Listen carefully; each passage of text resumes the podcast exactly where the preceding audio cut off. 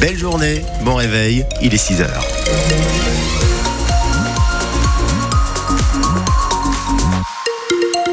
Elle a une également ce matin, euh, Camille, la circulation. Eh oui, et ça roule plutôt bien. Important, c'est notre ADN. On roule, on roule ensemble toute la journée. Il y a juste un petit obstacle à Châteauneuf-le-Rouge.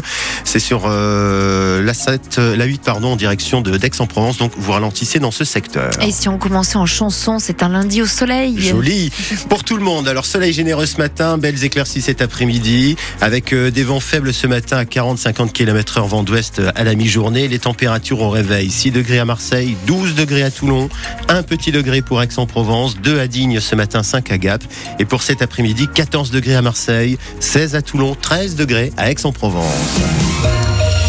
On démarre euh, ce journal par euh, cette attente désespérée des propriétaires et des habitants de la cité Benza. Nous sommes dans le 10e arrondissement de Marseille. Tous sur le point de craquer alors qu'il y a six mois, au mois de juin dernier, le président Emmanuel Macron avait fait des promesses, des procédures accélérées sur les expropriations envers les propriétaires défaillants, ce qui ne plaît plus les charges par exemple, conséquence, la copropriété est tout simplement insalubre et la vie est insupportable. Laurent Grollet, vous avez retrouvé sur place Jemila, déjà à bout il y a six mois. Elle me montre les chèques qu'elle n'arrête pas de signer. 3666 euros. Après, 916 euros. Jemila est propriétaire de trois appartements à Benza. En juin dernier, après la visite du président Macron, elle déclarait J'ai demandé que s'il pouvait nous aider, ça serait super. Il peut faire bouger les choses. Ah bah oui, c'est le président de la République, monsieur. Plus de six mois après, qu'est-ce qui a changé à Benza? Il n'y a rien qui a changé. On attend. On nous a dit que ça serait en 2026. Mais on paye. Dans cette copropriété dégradée, la vie de Rita n'a pas non plus changé. Et en attendant, on est sans ascenseur. Moi, j'habite au 9e étage, sans ascenseur depuis des années. Des années Des années. Des charges qui culminent à 600 euros par trimestre et des ascenseurs constamment en panne. Mais beaucoup ici n'ont pas d'autre choix que de rester à Benza. C'est le cas de Moedi. Une majorité des gens qui ont resté, c'est des vieux comme moi et qui n'ont pas de moyens de sortir. En juin, ce retraité avait pu parler au président et lui remettre une lettre de doléance. Résultat. Il disait qu'elle était transmise à la préfecture. Votre lettre Ouais, bon, c'est comme l'on dit. Il n'y a rien. Rien. J'ai pas de réponse. Moedine qui dit aussi avoir gardé avec fierté une photo du chef de l'État. Un reportage de Laurent Grollet avec les habitants de la cité Benza à Marseille. Si l'on en parle aujourd'hui, c'est parce que le député Renaissance de Marseille, Lionel Royer-Perrault, vient de rédiger un projet de loi pour simplifier, accélérer ces procédures envers les propriétaires défaillants. Projet de loi étudié cette semaine à l'Assemblée nationale. Lionel Royer-Perrault, invité de France Bleu Provence à 7h45 ce matin. Emmanuel Macron, lui, s'exprimera demain, conférence de presse du chef de l'État à 20h15 qui sera diffusée depuis l'Élysée sur des chaînes de télévision. Un rendez-vous qui s'inscrit dans le cadre de son, je cite, rendez-vous avec la nation. Avant ça, ce soir, le président reçoit les parlementaires de la majorité à partir de 19h30. Les habitants de l'île de la Réunion calfeutrés, l'île est en alerte violette. C'est l'alerte maximale à l'approche du cyclone Bellal. Les vents pourraient dépasser les 200 km heure, plus de 250 sur les hauteurs. Des vagues de plus de 8 mètres jusqu'à 15 mètres attendues.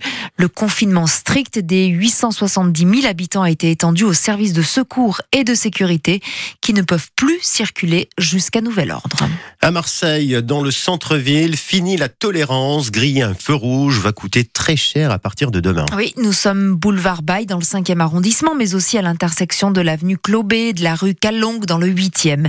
Les fameux radars urbains en test depuis deux ans déjà passe désormais à l'action dès demain si vous ne vous arrêtez pas au feu rouge. Flash et contravention dans les jours qui suivent à la maison. Le but est bien sûr que les automobilistes respectent ces feux si souvent grillés. Gilles vit dans le quartier du boulevard Baye. Il connaît bien le radar et il est ravi de savoir qu'il va désormais flasher. C'est parfait. Pour les gens qui ont quelque chose dans la tête. Ceux qui s'en foutent, ils s'en foutront de tout. Là où on est, trois fois sur quatre, ils brûlent les feux rouges. L'année dernière, il y a eu quatre accidents là, ici. Et les gamins au collège qui est derrière, je viens des fois, vous voyez, comme aujourd'hui, parce que j'ai peur qu'ils soient renversés. Quand je ne les vois pas arriver de 10 minutes, je m'habille vite et je descends. Mais ce sont souvent, attention, aussi des gens qui ne connaissent pas Marseille. Parce que nous sommes dans le quartier des hôpitaux. Et il y a beaucoup de gens qui viennent du Vaucluse, qui viennent des Alpes d'Haute-Provence, tout ça. Et quand moi la sauce, ils y vont, allez, hop, c'est parti. Peut-être ils sont pressés pour aller se faire soigner, mais ils vont faire mourir d'autres personnes. Gilles, donc, qui vit euh, près du boulevard Baye, à l'approche, euh, à proximité de ce fameux radar. Il répondait à Christophe Van Ven. Le radar est annoncé par des petits panneaux.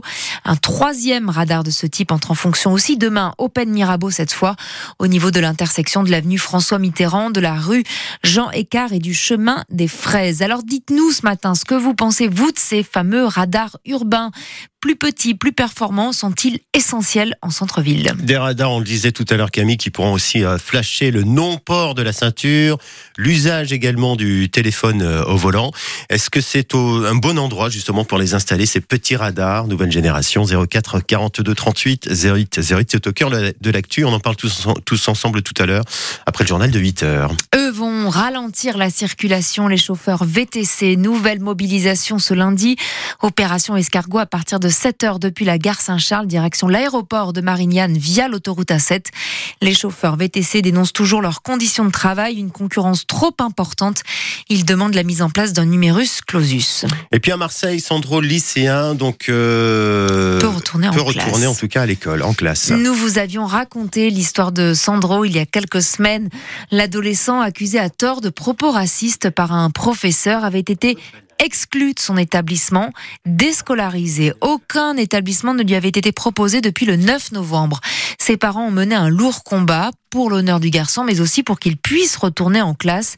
Eh bien, bonne nouvelle, c'est chose faite. Le rectorat a blanchi Sandro et ce matin, il retourne donc au lycée, en classe de terminale.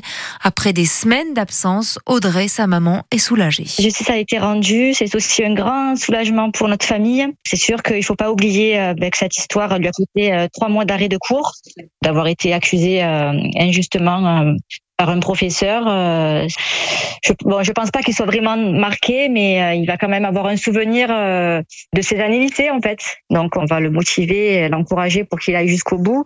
Mais après voilà, c'est sûr que s'il n'y avait pas eu cette histoire, ben je pense que ça aurait été une année scolaire normale. Mais là, c'est vrai qu'avec quasiment trois mois d'absence, euh, je vous, je vous cache pas que je suis quand même inquiète malgré cette victoire. La maman du lycéen avec Fred Chapuis, le prénom de Sandro a été changé. Son dossier scolaire est vierge et ne mentionnera pas donc cet épisode de déscolarisation. Dans les établissements scolaires où parfois les absences des professeurs durent longtemps, au collège du Roi d'Espagne à Marseille, des élèves n'ont pas eu de cours de français depuis les vacances de la Toussaint.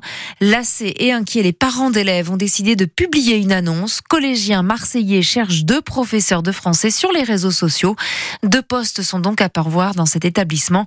Si vous êtes intéressé, vous pouvez contacter directement le collège.